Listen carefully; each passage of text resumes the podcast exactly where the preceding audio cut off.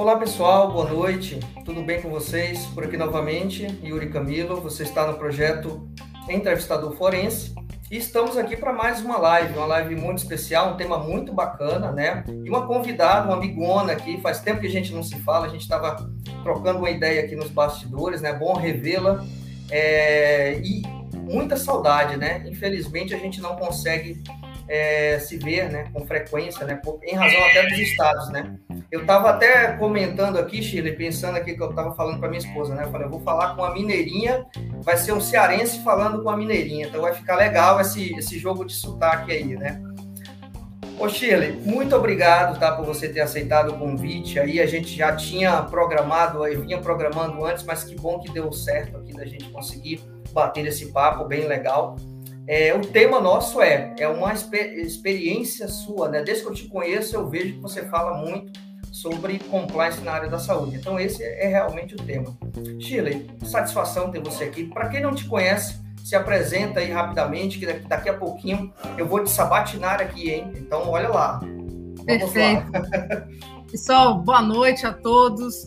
Oi, Yuri, é, muito, eu estou muito feliz, eu estou muito alegre, cara, de verdade, a gente está conversando junto, que a gente vem tentando aí fazer um, um encaixe das agendas, né? Haja vista que você está de mudança e eu também estou entre um compromisso e outro, mas graças a Deus deu tudo certo, a gente conseguiu estar tá junto.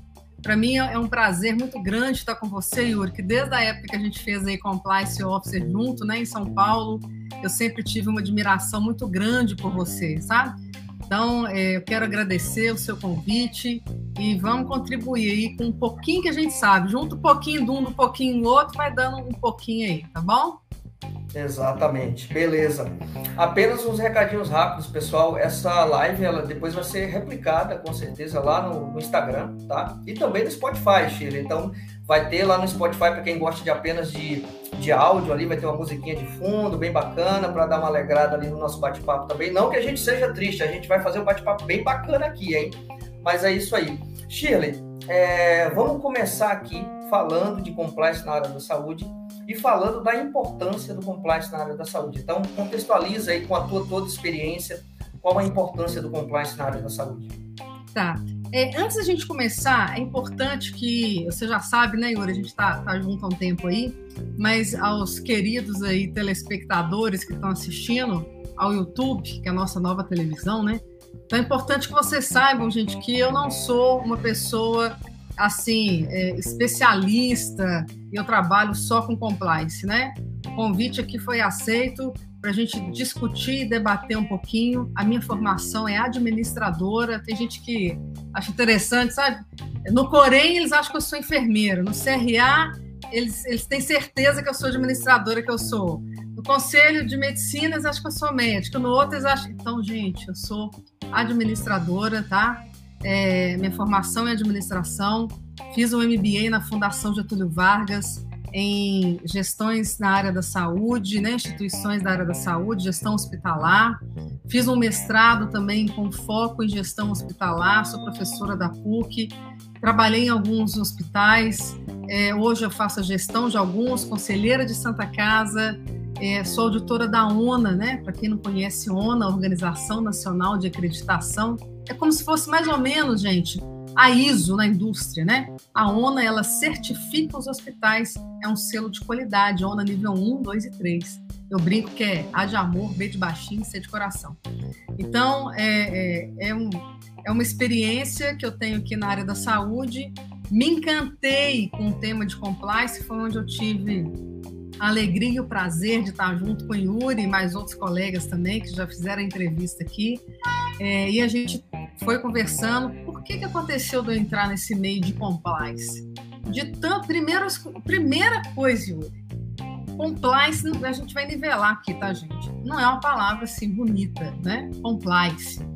Então, não é uma coisa assim suave que desce na garganta, que né, é um projeto, é um programa compliance. Então, eu, primeira coisa que eu fiquei me questionando, o que, que compliance chama compliance? Gente, eu tenho dessas coisas, tá? Já quero fazer um convite para eles falar assim, gente, onde é que Yuri tirou essa mulher, gente? Pelo amor de Deus, tadinho do Yuri, calma, eu vou explicar. Eu sou gestora da área da saúde, eu tenho um canal no YouTube que chama Assuntos da Saúde, meu Instagram chama Shirley Bert. Mas melhor do que o meu canal é esse que está aqui, Entrevistador Forense. Entrevistador Forense. E eu sei que você gosta de estar tá aqui, então já vou pedir. Você gostando, tem uma setinha aqui embaixo que eu sei que você está vendo pelo, pelo celular, pelo computador. Pega essa setinha que está aqui, uma setinha assim, está fazendo uma curvinha, aperta nela agora e distribui aí para 10 grupos que estão no YouTube para chamar o pessoal para assistir. 10 grupos que estão no YouTube, no Instagram, no LinkedIn. Como que faz? É só pegar a setinha e chamar o pessoal. Compliance é um termo que me chamou atenção primeiro pelo nome. Não vou muito longe, não. Quando eu vou no interior, eu estou aqui em Belo Horizonte, Minas Gerais, e aí eu fico falando que é a terra, né, Yuri, do, do pão de queijo, é, do uai, né? Uai, uai, uai. É, tem muito gestor de hospital, muito gestor de clínica. Não é só aqui em Minas, não. São Paulo, no Rio, no Espírito Santo, que ainda dá uma assustada na hora que a gente fala na palavra compliance. A pessoa dá aquela, dá aquela rateada para trás, fala assim: como é que é, menina? O que é que você está falando aí? Não, Compliance é um termo em inglês, aí o cara já brinca, né? Ah, é para inglês ver. Não, não, senhor doutor. Compliance é um termo que a gente usa que é para seguir, para estar conforme, seguir normas, seguir leis, seguir etc. Yuri, meu pai é engenheiro. Meu pai é um matutão da roça. Eu também sou uma boa matuta da roça. Para eu explicar para meu pai o que é compliance, foi difícil e virar para ele e falar assim: ah, então quer dizer que compliance é seguir normas, seguir lei. É mais ou menos o que eu e sua mãe fazia, né? Voando a chinela, não sei, igual um drone, para você seguir as coisas direitinho. Falei, mais ou menos isso, pai. Só que a gente não joga chinela nos outros. Então, olha só, gente. Às, às vezes dá vontade, né, Chico? Mas a gente não joga chinela. Exatamente, Ori. É, mentalmente joga, né? Então, olha só, gente, eu estou conversando com pessoas aqui, ah, ela está falando básico. Eu estou partindo do pressuposto que as pessoas que estão assistindo a gente aqui são pessoas que nunca ouviram falar do termo, pessoas que estão ouvindo falar mais ou menos, e gente que já é professor de compliance, né? Igual aqui, que é expert, igual o nosso amigo Yuri, tá? Que, modéstia à parte, eu não chego nem aos pés dele na questão de conhecimento. Então, tem gente muito fera. Então, só para explicar, compliance é estar conforme. Agora, olha que desafio bacana, Yuri. Compliance na área da saúde. A área da saúde, gente, é um trem muito doido. É um trem doido demais. O que, que acontece na área da saúde? O paciente ele entra, ele é atendido e ele tem alta. Ou ele tem alta celestial, isso aqui é alta celestial, Yuri? Alta celestial. Sei, sei. É. Ou ele tem alta celestial, ou ele tem alta para casa. Minha mãe, há uns anos atrás, teve a alta celestial dela, né? Tem gente que tem alta celestial, tem gente que vai embora para casa. E presta atenção numa coisa. Assim que ele tem alta, a gente manda a fatura para o convênio. O convênio, ele vai avaliar. Mas eu já você concorda? Você concorda, Yuri? Eu já gastei isso. Eu já gastei com material, com medicamento. O que faz o dinheiro girar na área da saúde, né? E não é pecado nenhum falar nisso. O que faz o dinheiro girar na área da saúde é uma coisinha que chama OPME, né? Órtese, prótese e materiais especiais. Então, são materiais que a gente né, implementa no paciente, que a gente faz a troca, etc. E aí a gente manda para o convênio. Normal, né? Até então normal. Convênio paga, beleza? Não, não, não, não. Convênio ele avalia a sua fatura. Ele audita a sua conta para ter certeza. Olha só, ele audita a sua conta para ter certeza que o que está ali foi usado naquele paciente daquele jeito, daquela forma. Se ele desconfia que teve alguma coisinha que está diferente, ele faz uma coisa que chama glosa. Você sabe o que é glosa, Yuri? Sei, ele... sei sim. Glosa, ele não paga, ele está glosando a nossa conta, ele para. E aí ele vai avaliar, olha que legal, ele vai avaliar daqui a 30, 60 dias. Então, Exato. o caixa é diferente de um lugar que a gente compra as coisas e não compra. E qual que é o desafio disso? Andar mais na linha possível, o mais correto possível. Então, Yuri, respondendo a sua pergunta, o compliance na área da saúde é tanto desafiador quanto uma mineradora, quanto uma gestão de obras. Achei né, mais difícil é, cargo público, quando é hospital público, hospital privado, hospital. Gente, depende da complexidade. Quanto maior é a complexidade da instituição, maior é o nosso desafio em relação à compliance. Então, simplesmente é fazer as coisas certas do jeito que tem que fazer. E você trazendo, Shirley, é, essa questão de desafios, né? É, eu não atuo especificamente na área da saúde, você sabe bem disso que eu sou um consultor e atendo diversos segmentos, né? Mas tenho clientes né, na área da saúde, né? Vez ou outra estou atendendo aqui na, nas minhas demandas clientes relacionados à área da saúde com alguma atividade aí de investigação corporativa, né? E você trouxe um ponto muito interessante que é até uma, uma próxima pergunta que eu ia te fazer. Os desafios, né, da gente é, ter o compliance ali na área da saúde. E eu queria que você aí, trazendo aí até algumas vivências práticas nesse sentido, me falasse assim, quais foram os desafios que você já teve né, para falar de compliance na saúde ou para implementar alguma coisa relacionada a compliance na área da saúde. E aí, colocando até, por exemplo, falando de desafios, mas é, as superações que você teve e eventuais até dificuldades que você teve no meio do caminho. Fica à vontade. Yuri, sua pergunta foi excelente. E eu gosto muito de trazer é, casos práticos, né? A pessoa fala case, não vamos inglesar o trem, não, né? São casos práticos que eu quero trazer aqui para vocês. Foi muito boa a sua pergunta. Às vezes eu não tenho tudo de cabeça, então de vez em quando eu faço umas colinhas aqui. O que, que acontece? É, quando a gente fala, ó, buzina aqui fora. Quando a gente fala em compliance na área da saúde, os stakeholders da área da saúde, que já é um grande desafio, existe um grande conflito de interesses. Existe o conflito de interesse do paciente, existe o conflito de interesse do hospital, existe o conflito de interesse do médico, da enfermeira, do fornecedor da órtese e prótese do medicamento. Nós temos as legislações, gente, é, e aí você me desculpe, Yuri, a gente da saúde não é nem melhor nem pior que ninguém, mas não fui eu que falei, não. Foi Jack Welch, da GE. Ele falou que são dois lugares mais complexos para se administrar. O primeiro é o aeroporto. Você não sabe quem entra, que sai, o que está levando, o que está trazendo. Pode ser arma, pode ser cocaína, pode estar roubando a criança, pode ser uma doença de outro país, você não sabe. O segundo maior é, a maior instituição, né, que tem a maior complexidade, que é mais complexa para administrar, é a área hospitalar, é a área da saúde.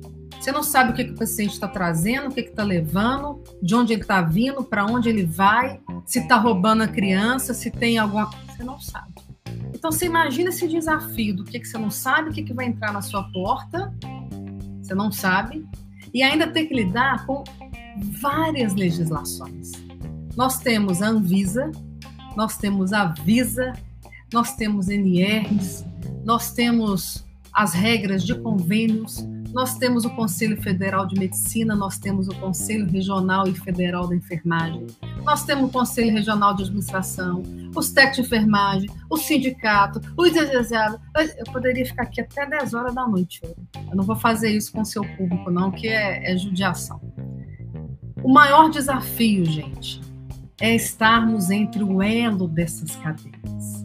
Somos nós acharmos o interesse de compliance de ética, de ética, do que, é certo e do que, é errado. Mas, Shirley, o que é certo para mim é errado para o outro, por isso que tem norma, por isso que tem que estar tá escrito. Por isso que quando alguém da área da saúde vira para mim, Yuri, e fala assim, ô Shirley, esse de compliance é complicado, né? Eu já implementei acho que oito ou nove programas de compliance em instituições de saúde. Não eu sozinha, nunca. Sou eu administradora, um jurídico, uma enfermeira e profissionais que são freelancers a gente implementa. E quando a gente entra, o que eu mais escuto é assim: ah, não, X, você vai dar dor de cabeça demais da conta, nós somos. Aqui, mexe com isso não, nós somos pequeno demais, não vai precisar. É o pequeno que precisa. Ou quando a gente vai numa grande santa casa, o provedor dá aquela olhada assim, daquela aquela, aquela, aquela virada no bigode, sabe? Daquela coçada no bigode, fala assim: mexer com isso não, menino, pra quê? Minha irmã já tá aqui? Não, mas eu queria falar de canal de denúncia. Não, quando tem denúncias, liga para ela aí e ela mesmo resolve. Não, mas precisa, por causa. É o primeiro grande desafio fazer o elo e o equilíbrio desses stakeholders. O segundo grande desafio, e aí eu não vou ser com vocês, é necessário que a alta administração compre essa briga, compre essa treta, esse desafio. Muitas vezes a gente vê, pessoal, a, a operação, o nível operacional e o nível tático todo mundo ali, não, beleza, vamos lá, vamos fazer realmente. Na hora que chega na estratégia, o negócio dá aquela ranhetada, né? Igual que esse calhambeque velho que não consegue ir para frente. Então, é um desafio muito grande. Fazer o equilíbrio desses stakeholders e também convencer a alta administração que, peraí, o, o, sucesso do passado não te garante o sucesso do futuro. Ô oh, menina, mas nunca precisou ter isso aqui. Aqui sempre funcionou desse jeito. E a gente vai fazendo pergunta. Aqui tem caixa 2? Aqui funciona desse jeito? Aqui o senhor, como é que o senhor trabalha a questão de assédio? Como é que trabalha assim a questão do paciente está subindo a rampa, ele é SUS e acontece alguma coisa no meio da rampa que ele vira particular? E como é que ele virou particular se ele entrou como SUS? Como é que ele virou particular se ele entrou convênio? E esses termos que ele assina aí de consentimento informado, que pode fazer tudo com ele, que pode caçar, pode fazer um mapa astral dele de outras vidas que ele assina concordando. Que, que trem é esse, doutor? Como é que funciona isso aqui? E aí é que entra a nossa argumentação. Então, Yuri, são os maiores desafios que eu acredito na nossa área aqui da saúde. Perfeito. E Shirley, é, você falou, eu estava pensando aqui, até por atender né, é, é, clientes, na verdade, na área da, da saúde, e eu vejo né, que é, isso não é demérito, eu acho que é cultural, mas eu vejo que é uma realidade, né, que são famílias, de certa forma, que dominam né, um, um se é uma, um, uma clínica pequena, é uma clínica familiar, né? Se é um grande hospital, né, uma grande rede nacional, tem famílias meio que nicham ali determinadas áreas e setores. Ah, um cuida da UTI, outros cuidam da cardiologia, outros cuidam de uma área, de outra. Então, é meio que como se fosse um loteamento ali de grandes famílias com que é claro, com experiência, que tem know-how, né? Isso a gente não pode tirar deles, mas a gente vê isso e eu observo que tem até uma certa dificuldade, né, de aceitar, né, ou de conseguir implementar de uma forma efetiva o compliance, justamente porque tem várias pessoas mandando, ou seja, a família que manda lá na UTI, a outra família que manda lá na cardiologia, a outra família que manda lá na, na em outra área qualquer. São diversas áreas se for um grande hospital. Então, assim, é, é um desafio né, lidar com esse monte de gente. Você falou de stakeholders ali, são partes interessadas no processo, cada um puxando a sardinha para o seu lado, ou seja, quer compliance, mas não quer que interfira na sua área. É basicamente isso, né? Ou seja, faz o compliance lá na área do fulano, se der certo, a gente vai fazer aqui na nossa área também ou na nossa especialidade também. Então, como é que você enxerga isso, Chile? Porque eu já me deparei com algumas situações desse sentido de é, você trazendo a questão como administradora, que muitos hospitais de grande porte no Brasil ainda são, né? E não aqui, no, novamente voltando, se tiver a mentalidade da alta administração para compliance, a pessoa pode ter qualquer tipo de cargo, inclusive ser médico, especialista e ali adotar todos os pilares do compliance, que é o apoio da alta administração, né? Mas como é que você vê isso encarando aí suas vivências na área de compliance? Isso atrapalha, né? Meio que um hospital loteado por famílias pode atrapalhar dessa forma. E aqui falando loteado é, de uma forma aqui bem é, paradoxal, no sentido de, olha, é, o pessoal está realmente trabalhando, são bons no que fazem, mas a gente vê que é uma questão muito cultural isso. Como é que você vê isso, Chico? Olha só, o que é importante a gente deixar bem claro aqui? É, existem instituições e instituições. Tomara Deus que eu não corra o pecado aqui de citar nomes ou deixar de citar, mas os bons exemplos sempre ficam muito na minha cabeça. É, eu gosto muito de um cara chamado Dan Ariely, né, Yuri?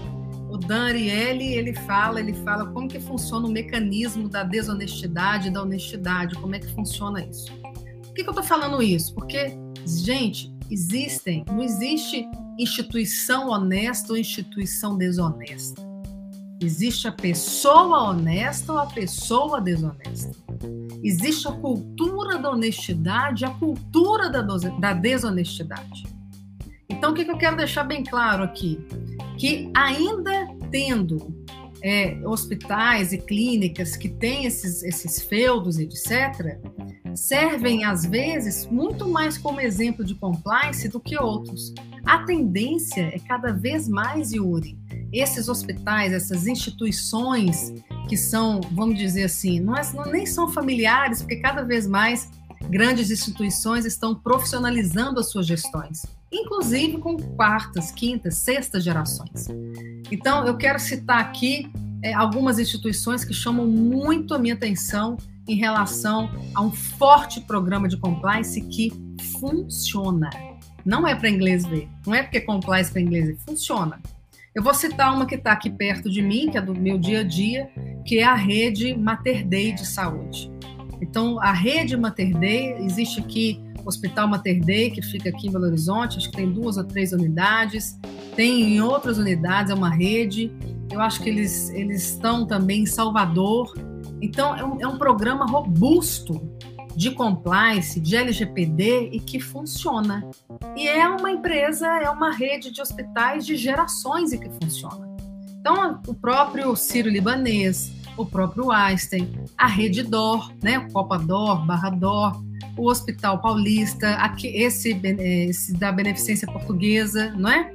Que tem aí uma, uma CEO maravilhosa, que é a Denise Alves, que é espetacular, que tem um programa robusto, assim como existem clínicas pequenas, laboratórios, etc. Mas também existem instituições que ainda estão patinando nesse assunto e que ainda têm a dificuldade da alta administração de fazer a implementação do compliance. Por quê? Por uma questão de cultura. É, tem uma frase que me marca que fala o seguinte: atrás de todo CNPJ tem um CPF. É isso que Dan Ariely trabalha. Eu já quero fazer um gancho para vocês. É isso que eu, nos meus treinamentos, eu trabalho com as pessoas. A gestão de pessoas muito forte. O que é assédio moral? O que, que pode? O que, que não pode? Uma das ferramentas que tem de compliance é pesquisa.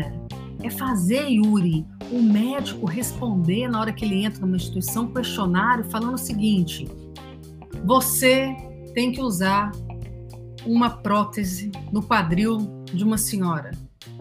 O representante entra no seu consultório, te oferece um camarote para ver Ivete Sangalo em Salvador, em troca do uso da prótese, mas a prótese é boa. Você vai no, você vai no, no, no camarote da Ivete ou não?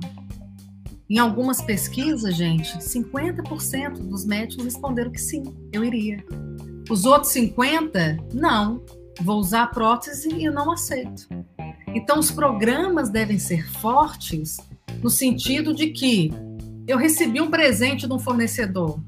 Gente, não existe almoço de graça. Vai vir alguma coisa depois. Se você recebe coisas acima de X reais, entrega para brinde, devolve, vê o que que faz. Então, é, respondendo a sua pergunta aqui bem objetivamente, Uri, é, existem pessoas honestas e desonestas em qualquer tamanho da instituição. E qual que é o nosso papel? Cercar isso o máximo possível e neutralizar com que isso aconteça. Perfeito. E você trouxe um ponto que já era um link aqui que eu ia te fazer em relação a, a um próximo tema aqui, que são ferramentas, né? Ferramentas que a gente pode utilizar é, no programa de compliance, né? Como que a gente implementa na prática um programa de compliance, Chile? É, não, a gente sabe, né? Não tem receita de bolo, né? Então, tem algumas ferramentas que são eficientes, que estão no mercado, que com certeza você utiliza, e eu queria que você compartilhasse um pouquinho da sua experiência com a gente sobre isso também. Tá. Existem duas vertentes que eu queria conversar aqui com você. O primeiro, eu citei para você em relação aos programas de compliance que a gente implementa na área da saúde e que é, a gente faz o acompanhamento, que não é só ali para ficar pregado no quadro, ou que está lá, nós somos lá da ética, do não sei o quê. Não, não, não. Que funcionam verdadeiramente. Existem alguns passos para a gente implementar esse programa de compliance, que eu vou falar mais adiante mas que as ferramentas para a gente implementar esse programa, as ferramentas que podem ser usadas, eu anotei aqui. Pesquisas de conformidade ou não. Essa que eu te falei, por exemplo, é colocar cases. Quando eu falo assim, quando a gente faz uma pergunta para um médico, só para não generalizar, lembra que eu falei com vocês, gente? Olha cá, presta atenção. Lembra que eu falei com vocês a questão do profissional que é honesto ou profissional desonesto? Quando eu falo profissional, eu falo médico honesto ou não. Eu falo enfermeiro honesto ou não. Técnico de enfermagem honesto ou não. Administrador, contador. Gente, hospital é uma cidade. Quem administra o hospital é uma mini cidade, é um prefeito, é uma prefeita. Não tenha dúvida. Porque ali você tem várias empresas, você tem a lanchonete, você tem o SND, que é um restaurante, serviço de nutrição e, e dieta. Nós temos o setor de prontuários médicos, nós temos a internação, nós temos tesouraria, dinheiro, cash, faturamento particular, convênio SUS, nós temos auditoria das contas médicas. É um universo. Quem? Ah, não, esse negócio de hospital aí é só entrar, operar e vai embora. É uma cidade. É uma cidade, tá? Ferramentas que a gente usa: pesquisas de conformidade, pesquisa de conhecimento da conformidade. Por isso que eu gosto de colocar pesquisa. O que é compliance? Gente, não vai rolar. Vai rolar.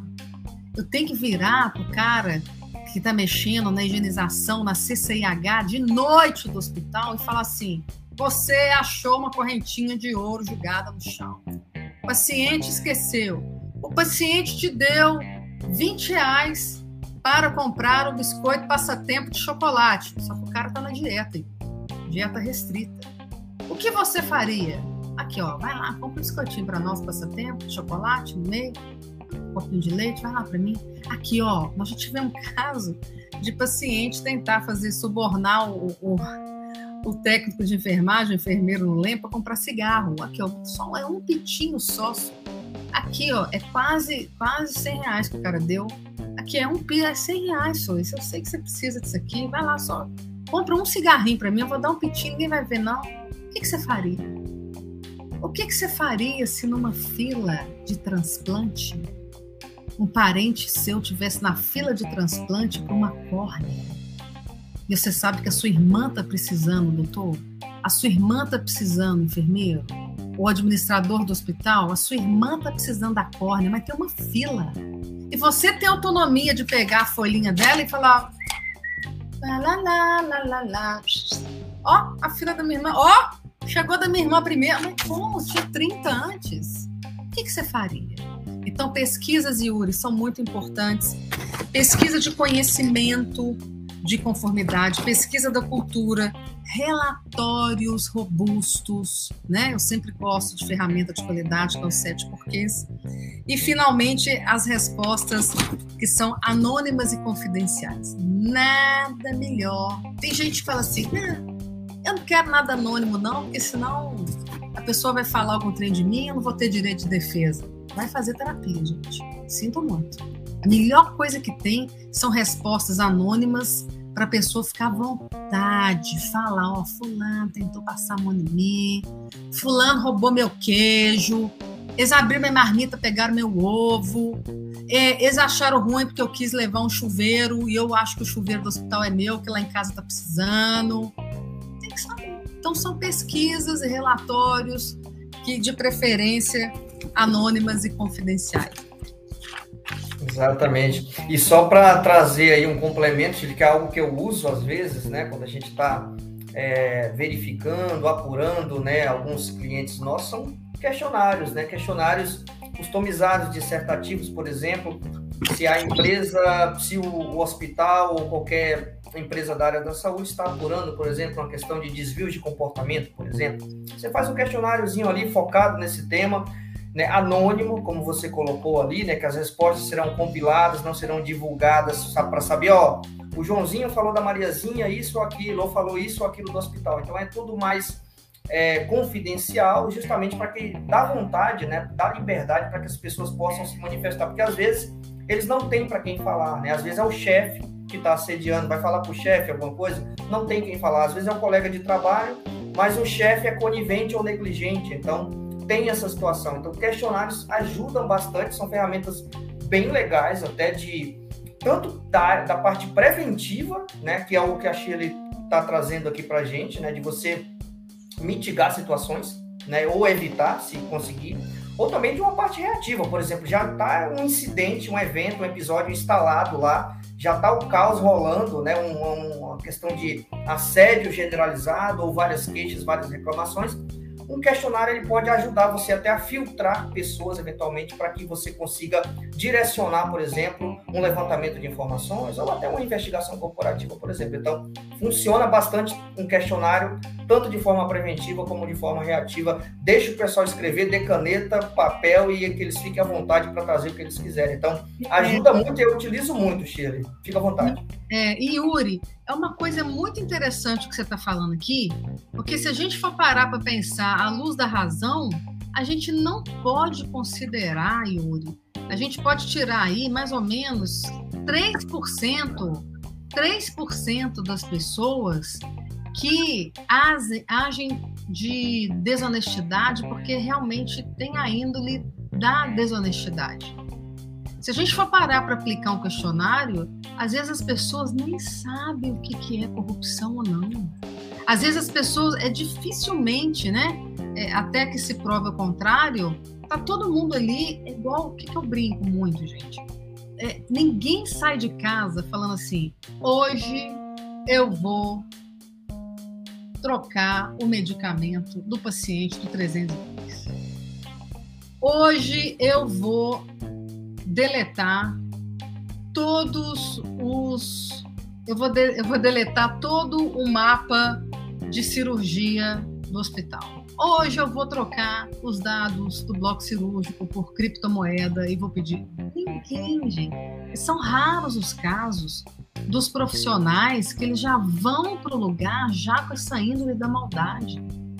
Até sem querer romantizar, Yuri, o pessoal que trabalha na área da saúde está naquela vibe de salvar a vida, de virar à noite, de pegar luva para fazer garrote, de, de é, é, uma união, é independente de ser, de ser público ou privado, de ser laboratório, de ser necrotério, de ser farmácia, de ser qualquer coisa a vibe da galera de saúde é de muita ajuda um com o outro em todas as esferas multidisciplinares, multiprofissionais.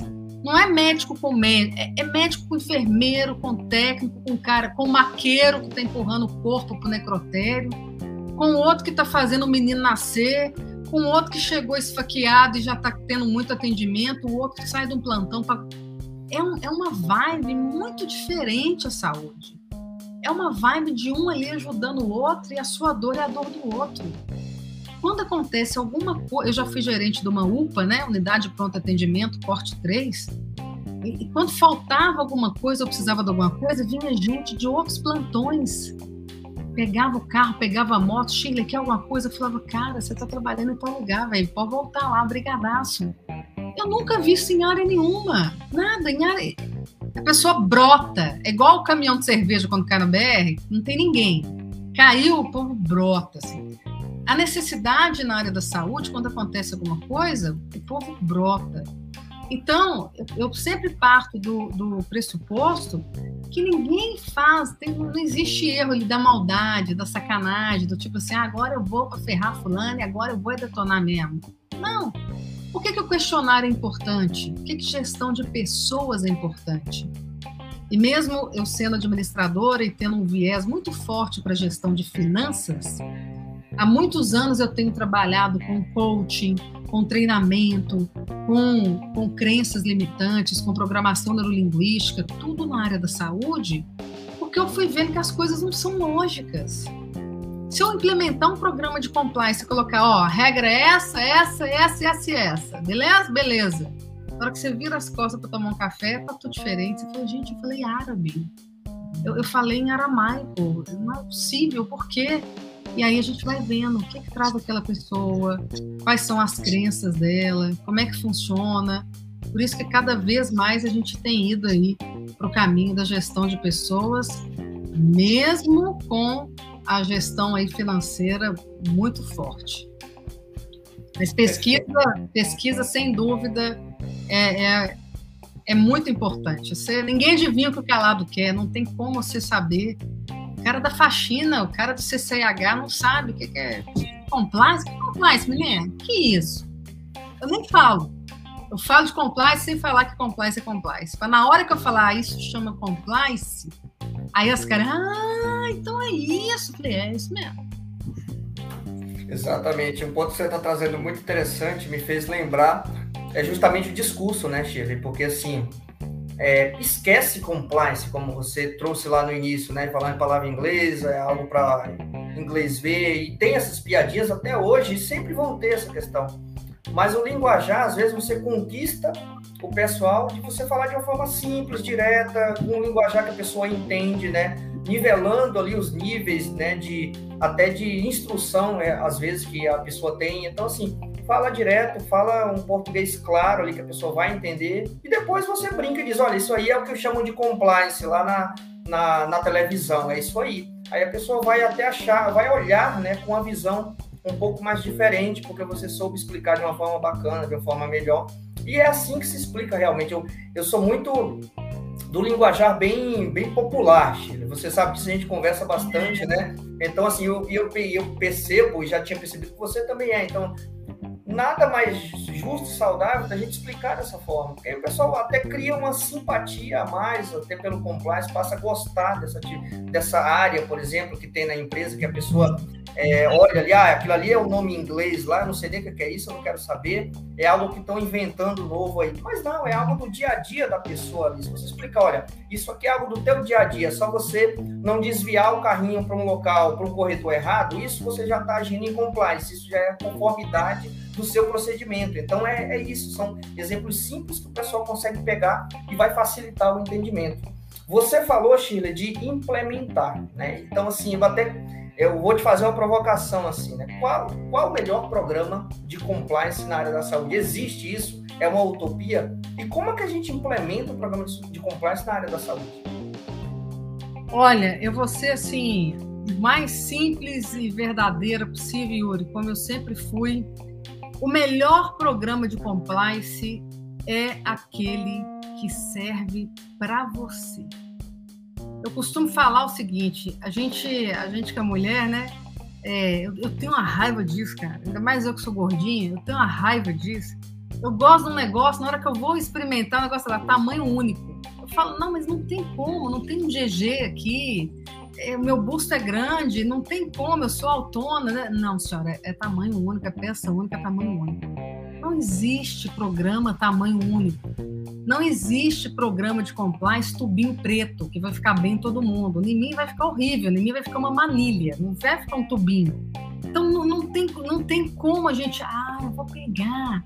Quantos, gente, quantos amigos, Yuri, que viram e falam assim, ô, oh, Shirley, tá agarrado aí? Eu falei, não, tá tranquilo, o que você tá precisando? Aqui, me passa o programa de compliance lá que você fez de tal lugar para cá. Eu falei, mas de jeito nenhum. Primeiro, não vai adiantar. Segundo, eu não posso passar porque é antiético. Tem termo de confidencialidade. Mesmo se não tivesse, eu não passaria. Mas, meu amigo, não vai adiantar. Não tem como você pegar, Chile, mas é hospital público com público.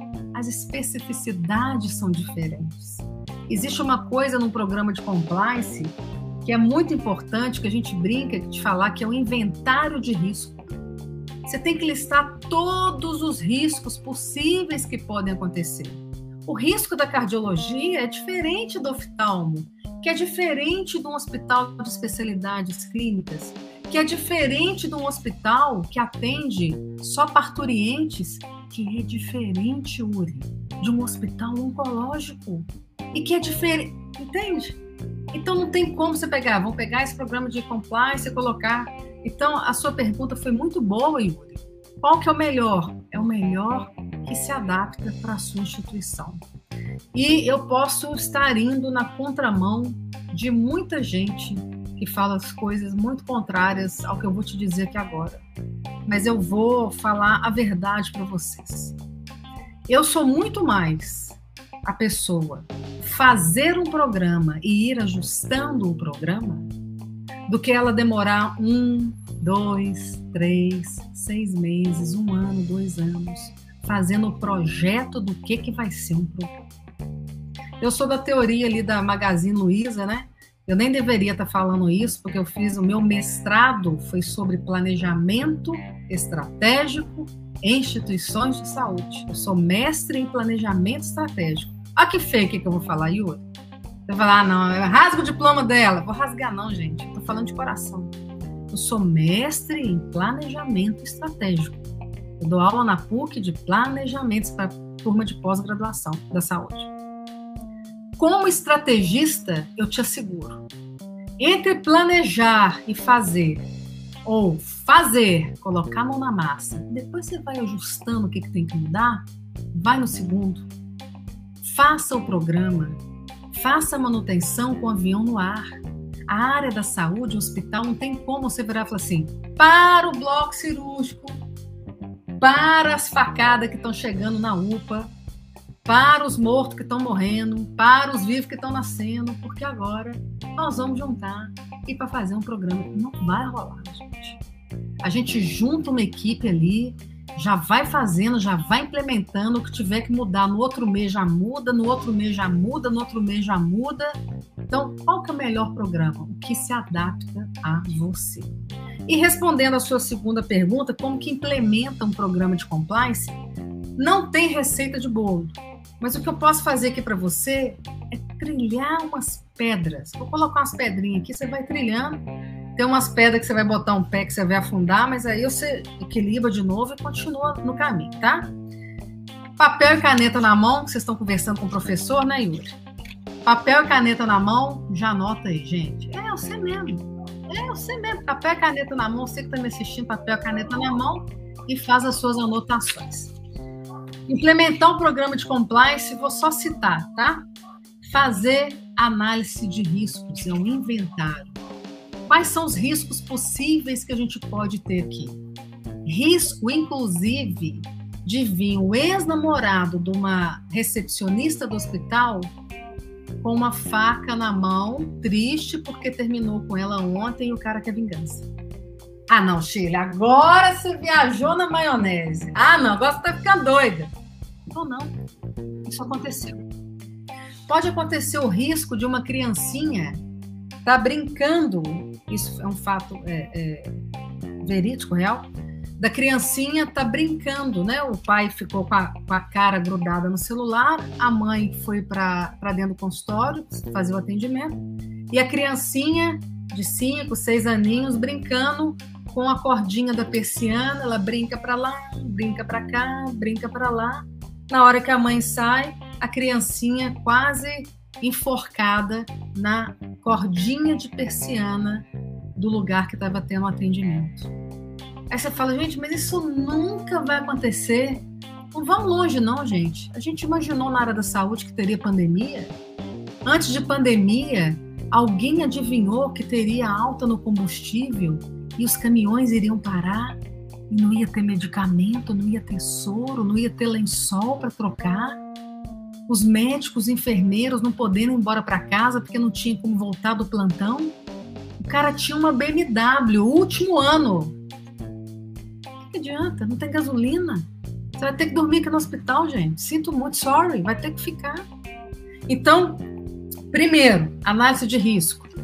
Segundo, você viu que eu falo pra caramba, né, Yuri? Tá no tempo aí? Tá, né? Sim que é bom. Vamos lá. Vamos lá.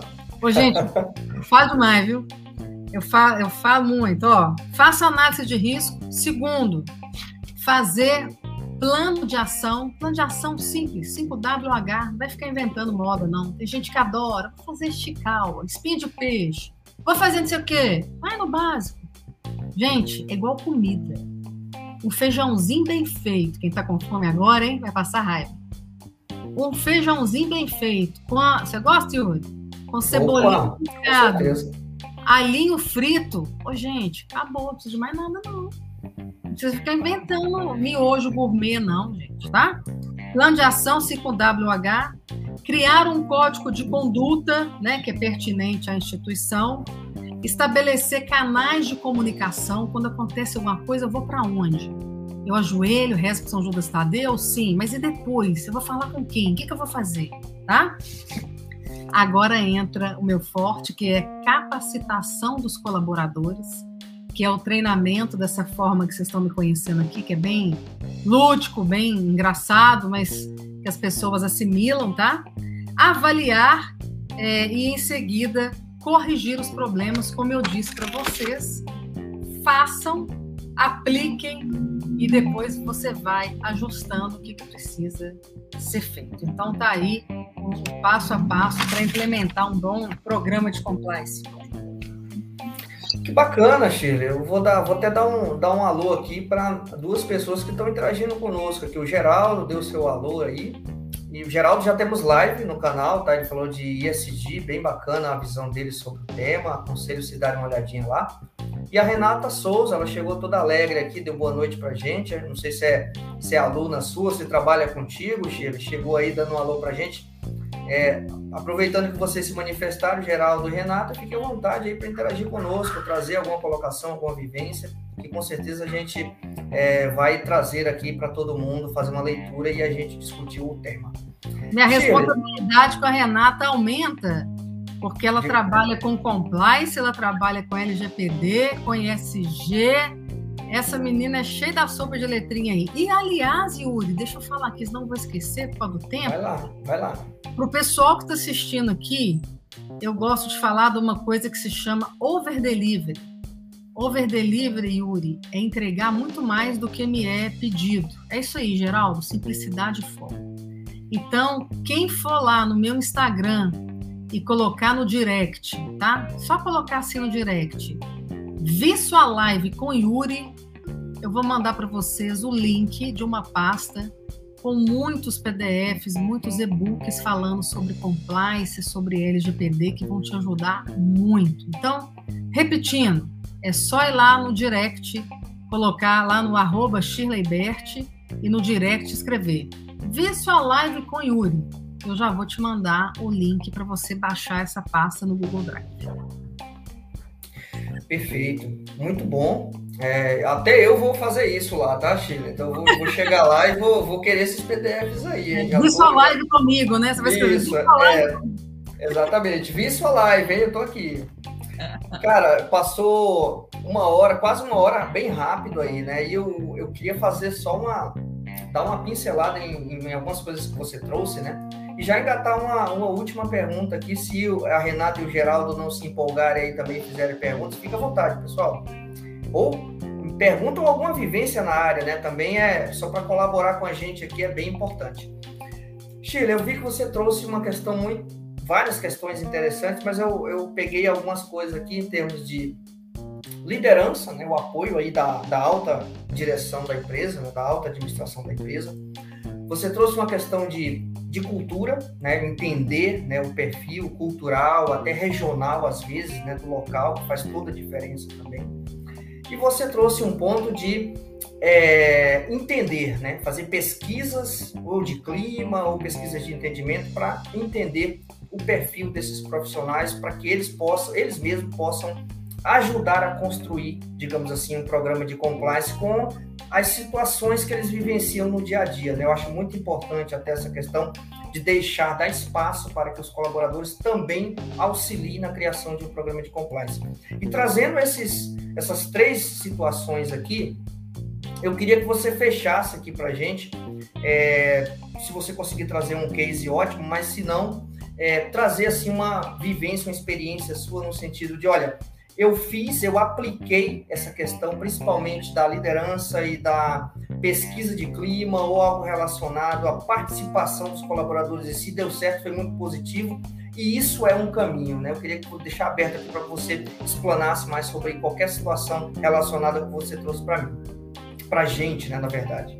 É, essa live fica gravada, não fica? Não Com certeza. Ver. Com certeza, com certeza. Assim que a gente fechar aqui, ela já fica automático gravada no YouTube, tá? Ah, tá jóia. Olha, foram dois, dois fatos que me chamaram muita atenção. É, um foi por falta de conhecimento. É, eu fui fazer a consultoria em um, um, em um lugar, né? Não vou nem falar que é Santa Casa, que é clínica, que é hospital, que é. Não vou nem, nem citar mas eu fui fazer a consultoria em um local e nessa consultoria eu resolvi fazer uma, uma, uma um item de cliente oculto, né? Eu simulei que eu era uma colaboradora e que eu queria ligar para o canal de denúncia daquele lugar. Pois bem, na hora que eu liguei para o canal de denúncia daquele lugar, que estava lá, né, na instituição de saúde, canal de denúncia, pensei, nossa, que legal, eu estou auditando aqui Estou fazendo essa auditoria para mandar o um relatório de consultoria depois. Que legal, eu vou, vou fazer o cliente oculto. Deixa eu fingir que eu sou uma funcionária aqui, bacana. Deixa eu ver o que, que deu. Vou testar, né? Vou testar. É, vamos ver o que, que rola, né? Eu sou muito, é, assim, fora, fora do comum, né? Então, deixa eu fazer um trem aqui, deixa eu dar uma surpreendida. Isso aqui tá muito morno, deixa eu dar ligada, deixa eu ver o que vai acontecer aqui, vamos ver que legal. Deixa eu simular que eu sou uma, uma funcionária. Ô, cara, e para minha surpresa, foi cair no canal de denúncia de um frigorífico. E aí eu levei um susto, eu falei, frigorífico não sei o quê. Eu falei, não, mas é do lugar tal, tal, tal. Não, senhora, aqui é o canal de denúncia, mas é do frigorífico, tá, tá, tá, tá, tá, tá, tá, tá. Eu falei, não, tem certeza? Aqui no, na cartilha está escrito, no manual do colaborador? Não, não, mas como? Aí desligou, e aí eu fui lá, né, no diretor, no diretor técnico, falei, doutor, tem um trem errado, tem alguma coisa.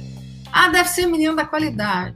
Ah, deve ser o menino do marketing. Ah, deve ser o menino que fez o programa. Ah, foi estagiário do compliance, que não sei o quê.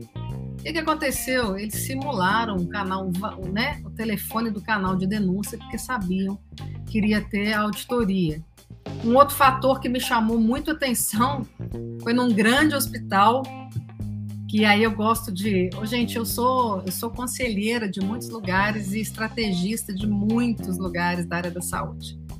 Mas Yuri, no meu currículo eu já fui fritadeira de batata do McDonald's. Eu já trabalhei como arquivista de hospital. Então eu venho ao longo dos meus quase 50 anos galgando carreiras na área da saúde. Cheguei agora.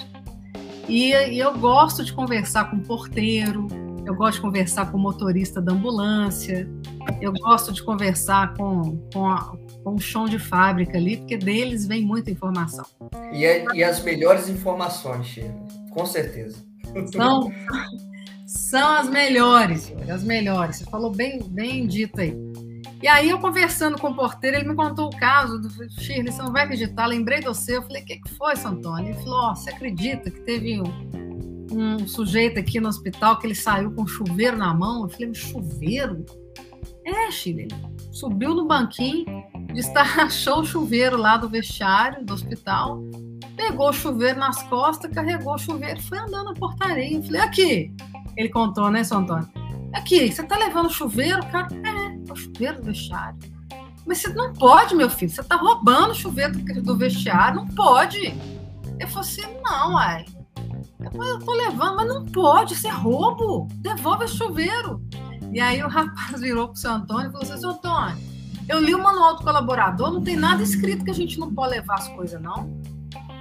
Então, ou seja, é, até que ponto que aí entra, não vou nem entrar nesses meandros dos pilares, né? Mas até que ponto que entra os cases do que, que é a maldade do que, que é fingir de bobo ou do que, que de verdade, gente, é a falta de conhecimento. Não precisa estar escrito, não roube o chuveiro, não roube o sabonete, não imprima, não imprima o trabalho dos filhos no serviço, não leva caneta colorida para casa, não leva. Será que tem que estar tá escrito tudo isso? Ou até que ponto que não tem que estar tá escrito alguma coisa mais genérica e aí entra treinamento, treinamento, treinamento. Então, são fatores que me chamaram muito atenção e é, que eu quero compartilhar com vocês. Exato. Nossa, que, que coisas né, interessantes, né? Você falou, eu estava lembrando de uma situação aqui, mas eu vou ler aqui a, o comentário da, da Renata. Ela fala o seguinte, ó, só um momento. Eita, que agora eu dei uma, uma engasgada aqui, mas vamos lá. Ela disse assim: Eu perdi o começo, já deve ter falado sobre isso, né? O processo de estruturação do programa de compliance Vejo que esse patrocínio e exemplo da liderança são fundamentais. É isso mesmo. Você quer colaborar com a, com a afirmação da, da Renata, Chile? Fica à vontade. Olha, Renata, muito bem feita a sua colocação, tá? A gente sabe que você também é uma referência e passa essas dificuldades e esses desafios em relação à compliance. É, Ricardo está chegando aí, tudo bem, Ricardo? É, o que, que é mais importante, gente?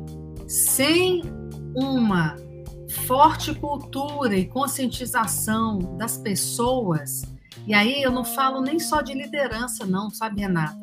Da gestão de pessoas. Porque eu vou te contar uma coisa: às vezes o líder, ele não é aquele líder que foi colocado ali pela equipe. A gente sabe que existem muitas secretárias que têm um poder de liderança e convencimento muito maior do que um líder. Então é por isso que eu trabalho sempre, gente, a liderança e a gestão de pessoas. Gente, eu trabalho tanto que eu quero fazer um convite para vocês que estão aqui assistindo. Assim que acabar essa live, assim que vocês assistirem esse canal aqui do YouTube maravilhoso, vai lá no site www.shirleybert, do jeito que está escrito, que é shirleybert.com.br porque lá eu tenho um programa de treinamento para as lideranças, não é só a liderança do chefe, qualquer liderança, tá? Na área da saúde. Então pode ser o chefe do arquivo, o rapaz do arquivo, pode ser o estagiário. Ô, filha, mas não é líder, tá treinando para ser. Então é o PRODELIS, Programa de Desenvolvimento dos Líderes na Área da Saúde. Então, Yuri, me permita aqui fazer esse convite para as pessoas visitarem lá o www.shirleybert, Shirley com Y, Bert, B-E-R-T-I.com.br, aonde eu trabalho ativamente com pessoas. Sem pessoas, não tem programa. Exatamente. Que bom, Shirley. Eu já dei uma olhada lá, bem interessante. E aí renovo o convite, né? Pessoal, dá uma olhadinha lá que tem muita coisa legal lá, interessante, não só para a área da saúde, mas falando de comportamento humano, né, gestão de pessoas, isso serve para qualquer área, na verdade, né? Mas, claro, é, a sua atividade bem focada aí na área da saúde é muito importante. Ricardo, obrigado pela, pela participação, pela entrada aí, tá? O Ricardo, é, fizemos a última live aqui, né? Foi o tema confissões, então bem bacana aí a live do, do Ricardo. Quem tiver curiosidade aí sobre o tema confissões, dá uma olhadinha lá. Tem tudo a ver com investigação corporativa, é claro, foi bem bacana a live. Valeu, assisti, Ricardo. assisti, maravilhosa. Parabéns, viu, Ricardo? Adorei. É isso aí. Shirley, Estamos aqui há quase uma hora batendo esse papo, passou bem rápido e eu Nossa, deixo aberto já? Pra... já, olha só, uma horinha passou voando, hein? É. Eu, deixo, eu deixo aberto aqui para você fazer suas colocações finais aí, falar dos seus projetos que estão em andamento. Fica à vontade. Olha, é, faça uma visita lá no www.shirleybert.com.br. Eu quero agradecer a vocês, te agradecer de coração, Yuri é, gente, simpatia é uma coisa inexplicável, né? Não existe coincidência. Coincidências são truques que Deus faz para não ter que dar explicação. E quando eu encontrei Yuri aqui na minha vida, foi uma pessoa que me marcou demais pela simplicidade, pela objetividade, pela humildade, mas acima de tudo, gente, pelo profissionalismo. Então, Yuri, eu estou muito feliz de estar aqui, quero te agradecer esse bate-papo. Foram perguntas muito inteligentes, tá? É, peço a todos que estão aqui para a gente compartilhar, viralizar esse, esse canal do YouTube, esse vídeo. É, e eu faço o convite para vocês para estarem junto aqui também do Yuri, que é uma pessoa espetacular no sentido de investigações, eu aprendo muito. Já estou dando um spoiler aqui. A gente estava conversando antes, eu falei, cara, eu quero te fazer uma entrevista. Agora eu que vou entrevistá-lo no meu canal sobre microexpressões faciais, que eu acho esse um tema importantíssimo né, em relação a compliance, mas em relação à vida, né? Mas não é que assim, ah, vou ver se meu marido tá chegando em casa, se ele estava no bar ou se ele estava na sinuca, deixa eu ver o que foi. Não, mais do que isso, né? São microexpressões faciais corporativas. Isso aí, Yuri, isso é um espetáculo, tá? E somente agradecer. Muito obrigada por você fazer parte da minha vida, Yuri. Muito obrigada a todos vocês que estão aqui assistindo e reforço o pedido para vocês compartilharem, tá bom? Muito obrigada. Eu, Chile, eu que agradeço, tá? Agradeço as palavras aí. Você sabe que a recíproca é verdadeira, eu te admiro bastante, né? A gente sempre, quando pode, na verdade, quando dá tempo, trocando ideia, trocando alguma informação, mas eu sou, tô sempre lá olhando os teus vídeos é, lá no Instagram, né? Você é bem ativo aí nessa rede social. Pessoal, os que me seguem aqui, vai lá, Sheila Bert, é, segue ela lá, porque tem muita informação de qualidade, informação relevante aí para todo mundo, não só para a área da saúde, mas para quem atua aqui, quem segue aqui todas as minhas atividades relacionadas à investigação, compliance, auditoria, controle interno de forma geral. Então, com certeza algum vídeo da Shirley lá vai auxiliar vocês de forma geral. Beleza, pessoal? Então, essa é a primeira e a última live de outubro, tá? Porque eu estou saindo de férias aí na semana que vem e eu vou dar uma descansada. Estou precisando realmente. Até fiquei sem fala um pouquinho, Chile, no final da nossa live aqui, porque deu um pigarro aqui, apareceu do nada, sabe? Então, é aquelas coisas. Como eu já falei bastante essa semana, acho que tá cobrando já, né, a minha fala aqui. Mas agradeço bastante a participação de todos. Fique à vontade para dar uma olhadinha aqui nas lives que já tem, que tem para todo gosto, como eu costumo dizer, vários temas diferentes. E agradeço o convite, Sheila. Estaria à disposição aí para a gente falar sobre expressões faciais, linguagem corporal, entrevistas também, que tem tudo a ver com esse tema. E vamos marcar sim, aí para esse ano ainda ou para o ano que vem, você que sabe, aí é só dizer a data, o dia, o horário, o local que a gente vai estar por lá. Perfeito. Muito obrigada. Tá legal. Pessoal, um abraço. Agradeço a todo mundo aqui que deu um alô aqui, né? Teve algumas pessoas que entraram e saíram que eu vi, mas Ricardo aqui que entrou por último, a Renata, o Geraldo aqui que deu seu alô também, e os demais que ficaram aí na moita. É, agradeço a participação de todos. Shirley, um abração, até a próxima. Tchau, tchau. Muito obrigada. Fiquem com Deus.